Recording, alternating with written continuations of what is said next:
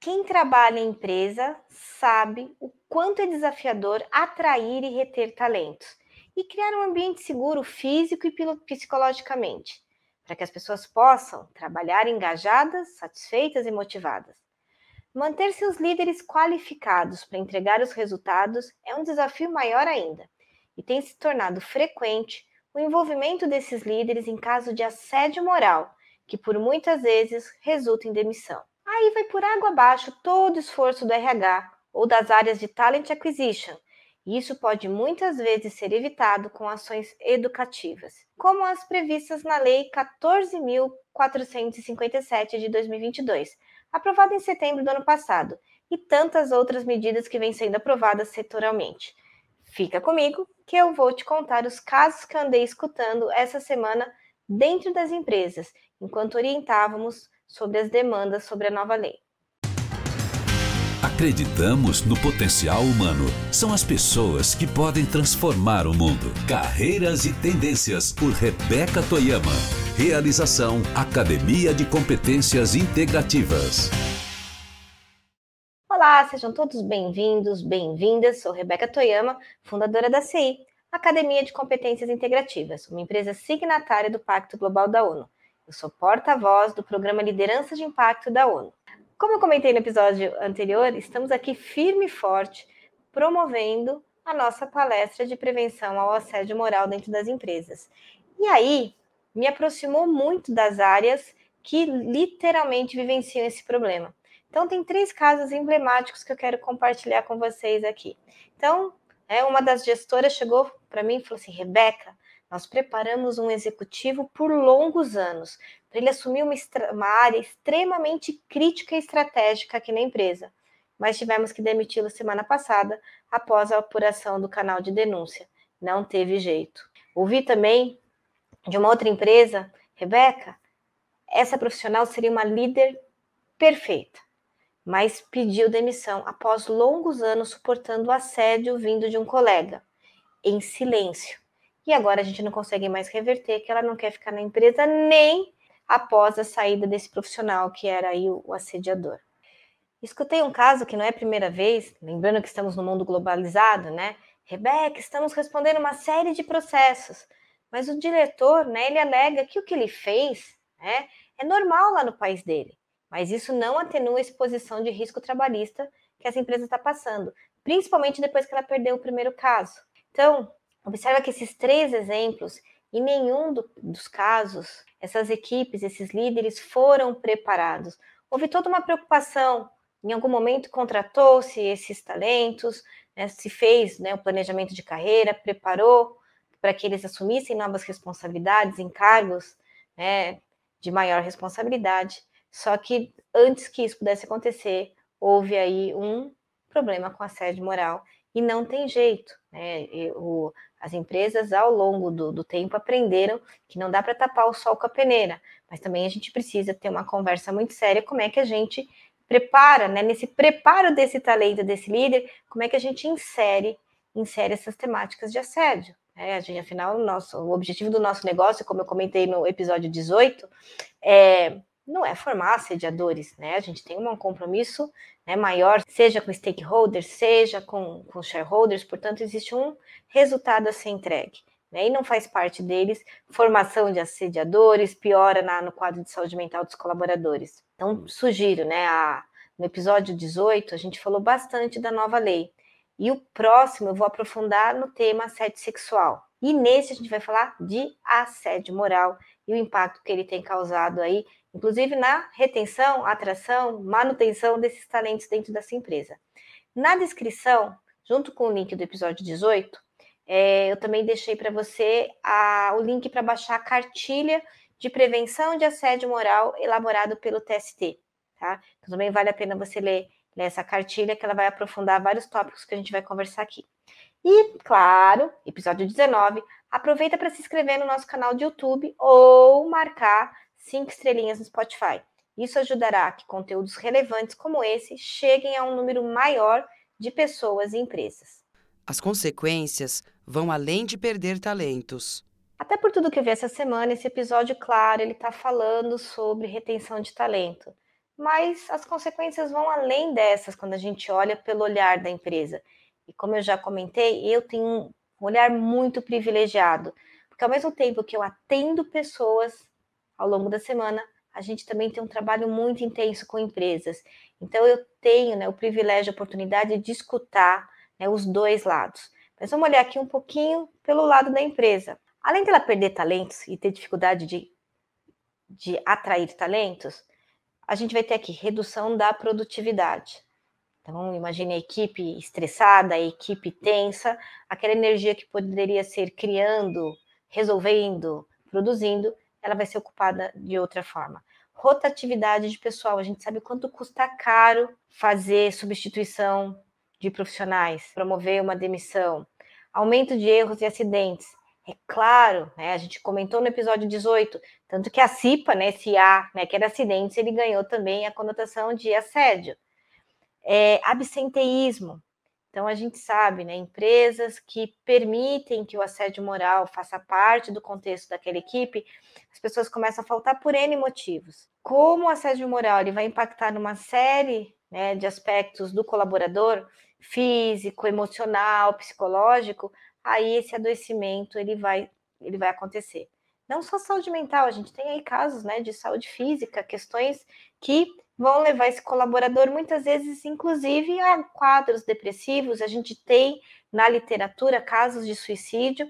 Então, é uma coisa, inclusive, a gente tem que aprender a monitorar na nossa equipe, são né, os absenteísmos. Eu, hoje eu nem vou falar de presenteísmo, tá bom? Licenças médicas, portanto, aí cai produtividade, aí sobrecarrega os colegas que lá estão para cobrir um colega que está afastado de licença. Exposição negativa da marca, é, isso vai não só quando vai para a mídia, mas isso também vai para a sociedade por meio de seus colaboradores, indenização trabalhistas, multas administrativas. Então, eu trago para as empresas, ou por amor, ou pela dor, a gente vai precisar olhar sim para a temática de assédio. Classificação e tipologia do assédio moral. Essa parte aqui do podcast é super relevante, porque quando a gente conversa tanto com o assediador quanto com a vítima, ambos alegam desconhecimento do que, que é isso. É um tema novo, diferente do assédio sexual, que já vinha sendo discutido há mais tempo.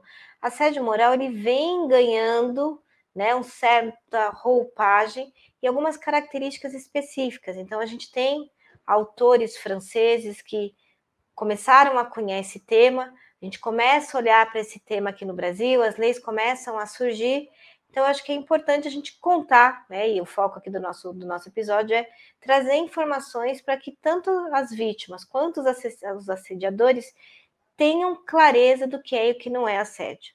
Então, primeira coisa, assim, a gente está falando de assédio moral no ambiente de trabalho e ele pode ser classificado de acordo com sua abrangência. Então, a gente vai ter um assédio moral interpessoal, que então ele ocorre de maneira individual, direta e pessoal, com a finalidade de prejudicar ou eliminar o profissional na relação com a equipe. Então, aqui vamos imaginar que é de pessoa a pessoa. O qual é o outro? É o institucional, que ocorre quando a própria organização incentiva ou tolera atos de assédio. E a gente vai dar uma olhadinha como é que isso funciona. Você fala, nossa, Rebeca, motiva? Sim, motiva, né? Ó, jogar tomatinho no colega que não bateu meta, né? Ah, mas a gente faz isso há bastante tempo, não pode mais fazer ficar jogando tomatinho nos colegas. Mas eu também vou daqui a pouquinho trazer o que não é assédio para a gente saber, né? O que é banana, banana, o que é mexerica, mexerica. Então, nesse caso do assédio moral institucional, a própria pessoa jurídica é também autora da agressão, uma vez que, por meio né, da, da gestão, ela usa estratégias desumanas para melhorar a produtividade e criando uma cultura né, organizacional de humilhação e controle. Então, quando a gente fala aqui de abrangência, a gente tem os dois, ok? Interpessoal, entre pessoas, e o institucional, que a empresa, né, ela entende que aquilo normal incentiva e faz parte né, da, da cultura dela. Quanto ao tipo, o assédio moral manifesta-se de três modos distintos. O assédio moral vertical, o assédio moral horizontal e o misto. Vamos entender como é que isso funciona, porque eu sei que provavelmente na sua cabeça só tem um deles. Então, assédio moral vertical. Então, nesse grupo a gente vai ter o ascendente e o descendente. Então, geralmente a gente acha que só existe o assédio né, de cima para baixo, quando os chefes né, acabam aí aplicando o assédio com seus subordinados. Mas não, existe ascendente também. Assédio praticado por um subordinado ou grupo de subordinados contra o chefe. Então, é muito normal acontecer isso, e provavelmente você já passou por essa experiência, quando chega um gestor novo de uma outra área ou de uma outra empresa e a equipe não, né, não o aceita.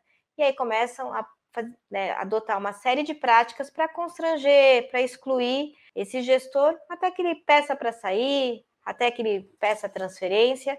Então, ó, no assédio vertical, a gente vai ter o ascendente e o descendente. Mas a gente também tem o assédio moral horizontal. Então, as pessoas que participam né, do mesmo nível hierárquico, elas se desrespeitam.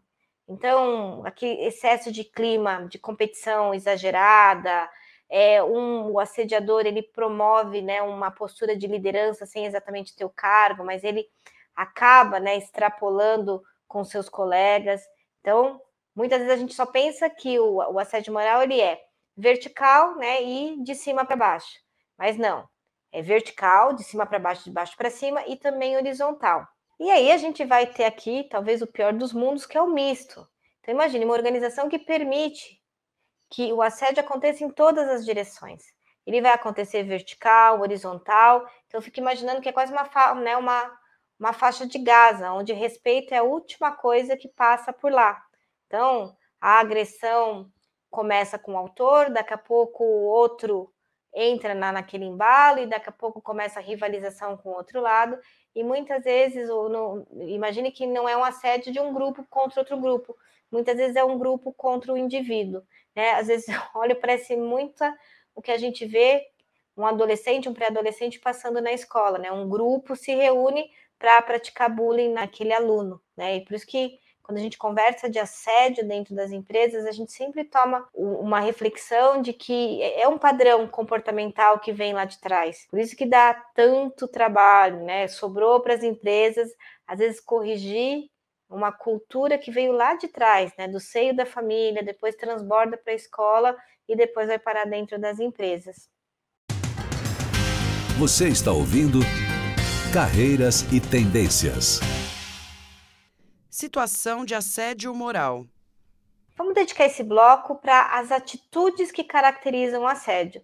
E geralmente, quando eu trago esse tema, as pessoas ficam surpresas, falam: Meu Deus, isso é assédio, isso não é? Então vamos lá. Conceito de assédio moral, a pessoa, o assediador, ele pratica algo com a intenção, né, de ferir o outro. E muitas vezes ele não tem clareza que aquilo é assédio, mas a gente consegue ter uma percepção de que a gente está né, desrespeitando o outro, né, é, indo contra a dignidade do outro, da mesma forma que a vítima também ela percebe que tem alguma coisa muito errada, por mais que ela nunca tenha ouvido o termo assédio moral, que é muito do que dos relatos que eu escuto quando a gente começa a trabalhar essa temática dentro de uma empresa. Então, vou colocar aqui na, na ordem que aparece na cartilha, que eu já comentei com vocês, que está aqui, o link para baixar está aqui embaixo. Então, retirar a autonomia do colaborador ou contestar a todo momento suas decisões. Isso deixa né, a vítima num estado de dúvida sobre si mesma que é cruel, Muitas vezes eu estou com o cliente, ele já não acredita mais nele, porque ele passa né, o dia todo e durante muitas semanas, durante muitos meses, com alguém contestando, com alguém colocando em dúvida sua capacidade. E é claro que isso vai impactar uma série de coisas, e a gente hoje nem vai falar de saúde mental, né? Nós vamos falar só de assédio embora as coisas estejam extremamente uma ligada com a outra. Sobrecarregar o colaborador com novas tarefas ou retirar o trabalho que habitualmente competia a ele executar, provocando uma sensação de inutilidade e competência. Então você coloca um projeto, tira o projeto, daqui a pouco você, ah, não, mas vem aqui retomar. Então é, é... ele entra num, num, estado de perguntar assim, para que que eu sirvo? É, então essa sobrecarga de colaboradores a gente já também trouxe aqui em outros episódios a temática de burnout, né? Ignorar a presença do assediado, dirigindo-se apenas aos demais colaboradores. Imagine a cena na Copa, no refeitório, numa sala de reunião, né, onde um profissional entra, cumprimenta todos e pula um. Isso, além de ser uma extrema grosseria, como qualquer, qualquer aspecto do, do, do assédio moral, mostra extrema falta de educação do assediador, mas vamos nos, né, nos conter aqui a questão do, do assédio. É, passar tarefas humilhantes, tarefas que não tem nada a ver com a função, né, e só para ver o outro se expondo naquela, naquela atividade. É, gritar ou falar de forma desrespeitosa, essa daqui é a mais, a mais citada. Né? Então, muitas vezes no workshop a gente pergunta o que é assédio? Né? Essa daqui sempre, sempre aparece, que é o gritar e falar de forma desrespeitosa. É, não levar em conta seus problemas de saúde.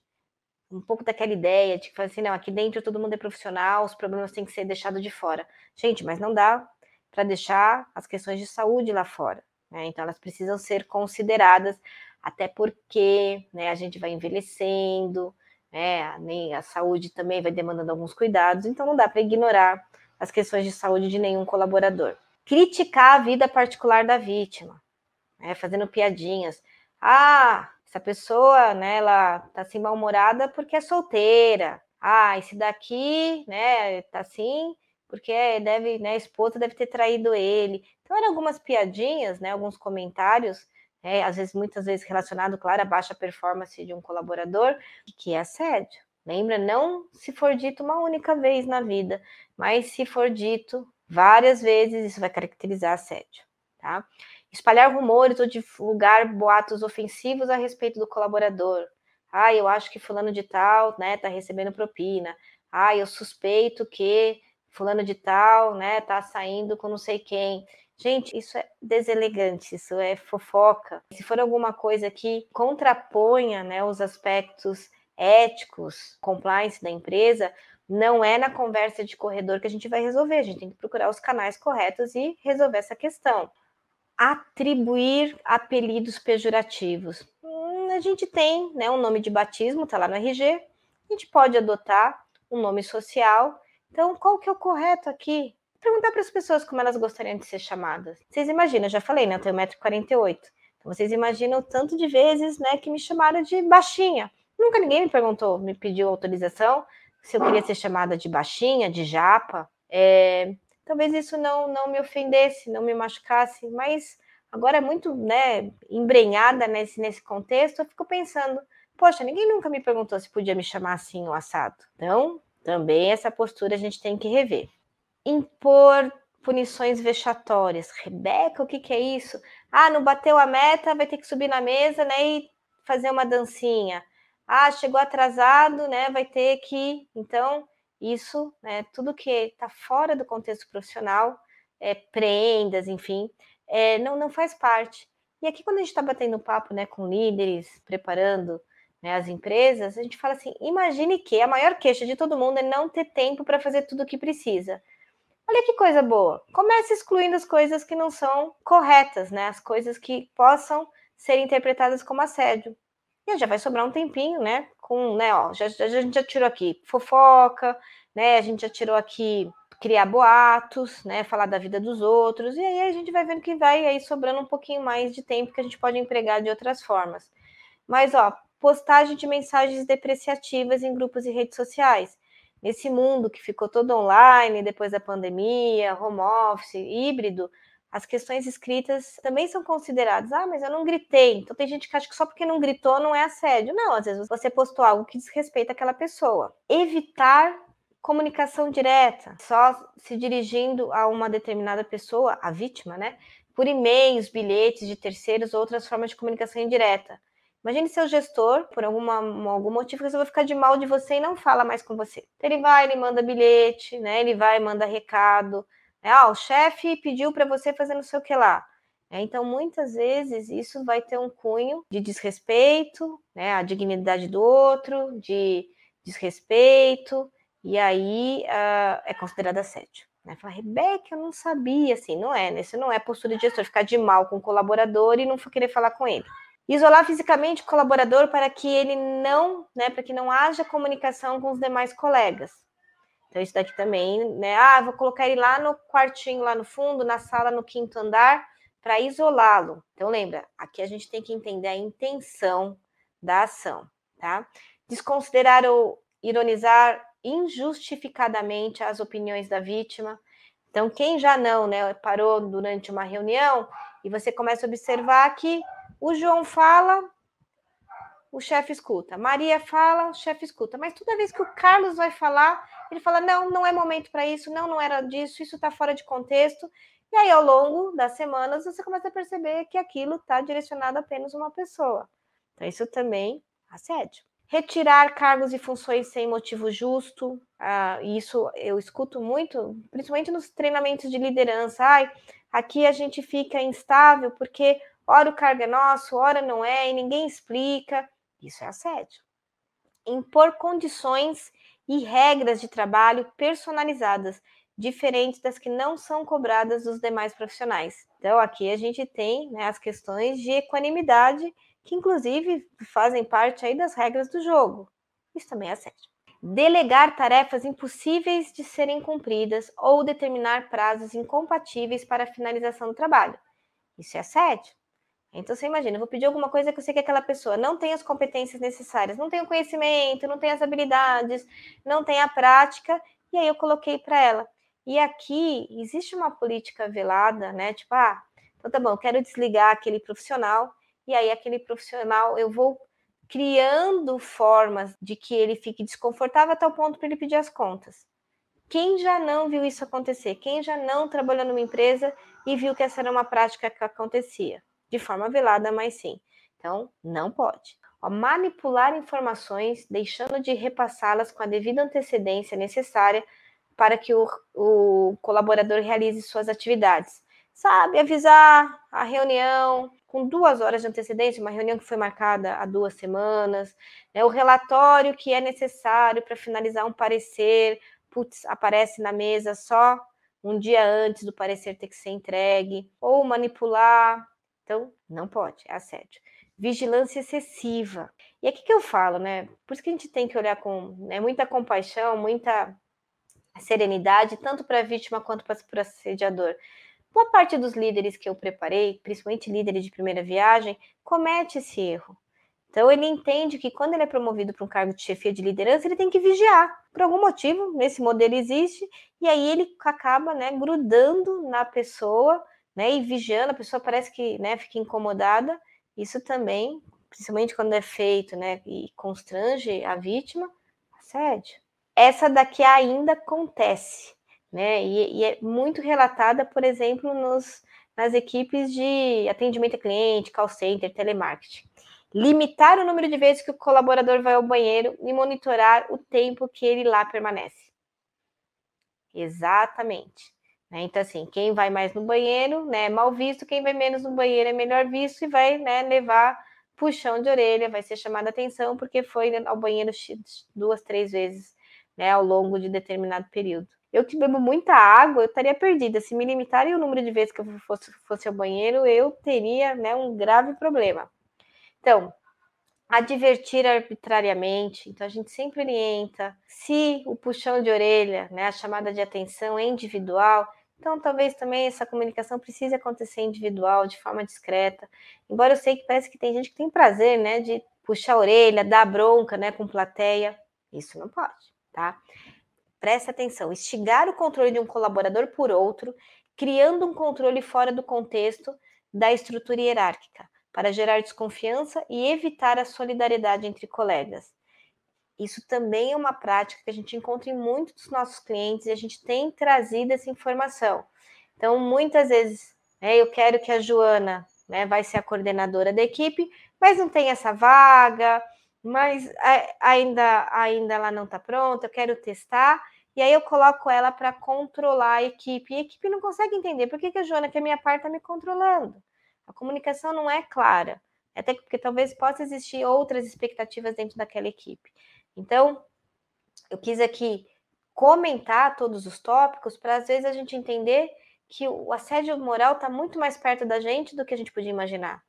E muitos dos líderes, muitas das equipes, quando a gente conversa, a pessoa toma um susto e fala: gente, eu estou praticando assédio moral e não sabia. Sim, não sabia, porque lembra, a gente fez uma super faculdade ou não, fez uma super pós-graduação ou não, mas nossa formação não tinha esse conteúdo. É por isso que a gente está aqui tendo esse papo sobre esse conteúdo.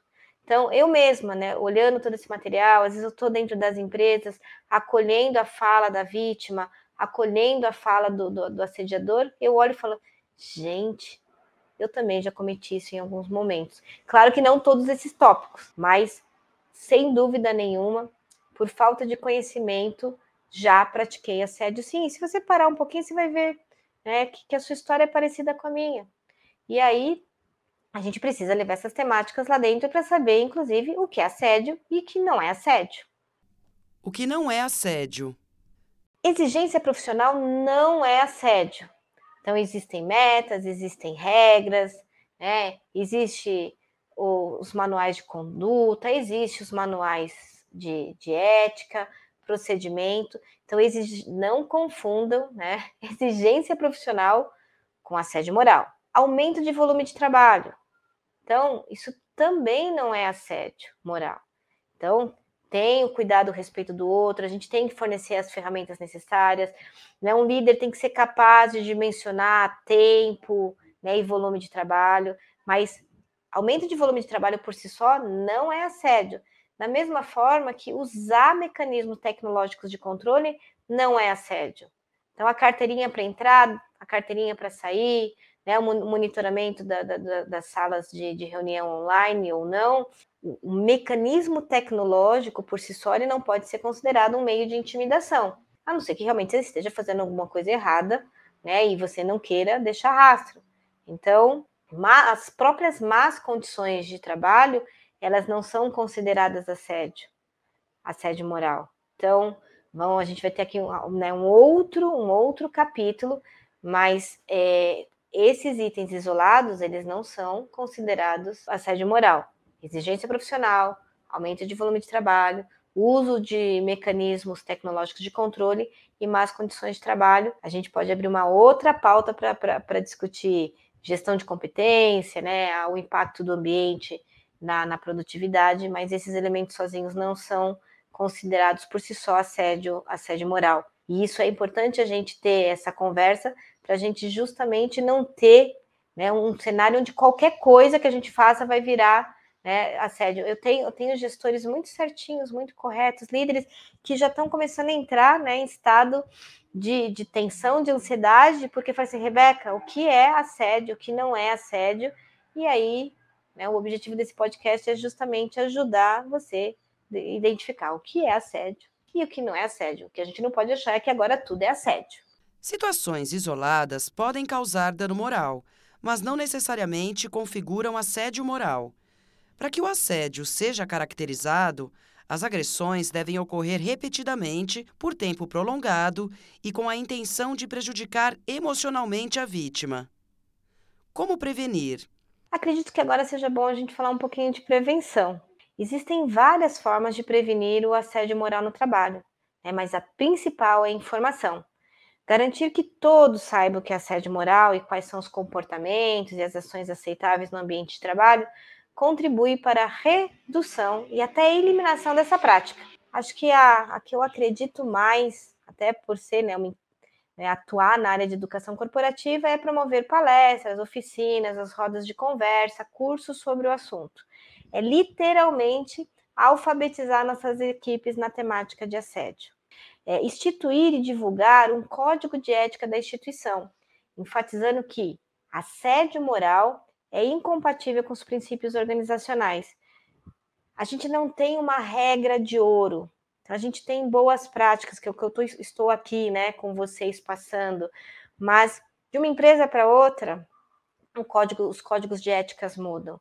De uma região do Brasil para outra, é, eu que atendo, né? Estou lá atendendo Manaus, daqui a pouco lá atendendo Curitiba, o código de ética é diferente. Então, a própria questão da gente estar tá no Brasil, né, um país latino onde as pessoas gostam né, de se tocar, de abraçar, de pegar, é um país de temperaturas elevadas, então a gente acaba usando menos roupa, e que não está certo, né, não está errado, mas a gente tem que ter um manual de conduta, porque se a gente morasse na Europa ia ser diferente, se a gente tiver numa operação em Manaus vai ser diferente, se a gente tiver numa operação lá em Pomerode, no Sul, vai ser diferente. Então, cabe à empresa né, instituir e divulgar o código de ética. Incentivar boas relações no ambiente de trabalho com tolerância à diversidade de perfis profissionais e de ritmos de trabalho.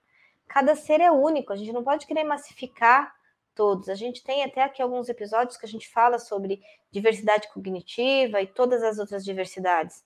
Então, estimular né, uma, uma relação pacífica no ambiente de trabalho. Ampliar a autonomia para a organização do trabalho após fornecer informações e recursos necessários para a execução de tarefa.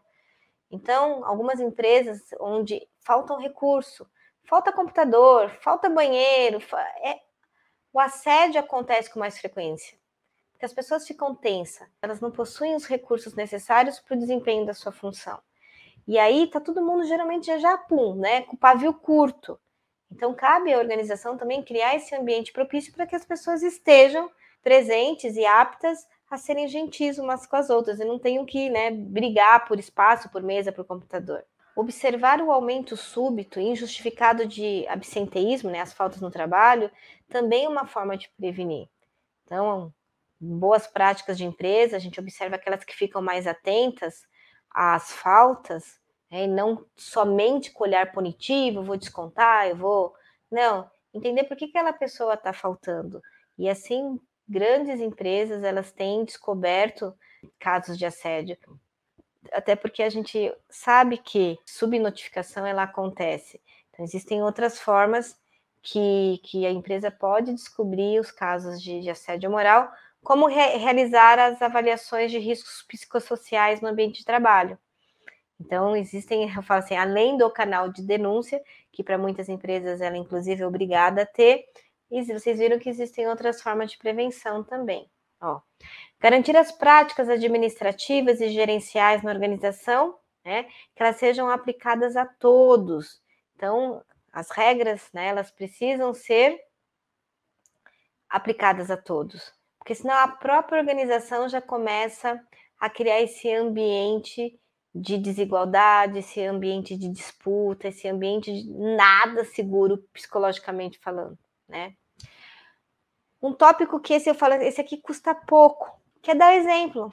Tá? O exemplo vem de cima. Então não adianta a gente querer falar de assédio se a empresa, né, a liderança não traz esse exemplo, se os fundadores não trazem esse exemplo, né, se os canais de venda não trazem esse exemplo, né? A omissão também não é um bom caminho, mas um bom exemplo sempre é um bom caminho. A gente já falou isso quando abordamos saúde mental, mas oferecer apoio psicológico e orientação para os colaboradores que se julguem vítimas de assédio, porque aqui vale lembrar que quando uma empresa fala assim, não, Rebeca, os números de denúncia estão caindo aqui na minha empresa, eu sempre fico com uma pulga atrás da orelha.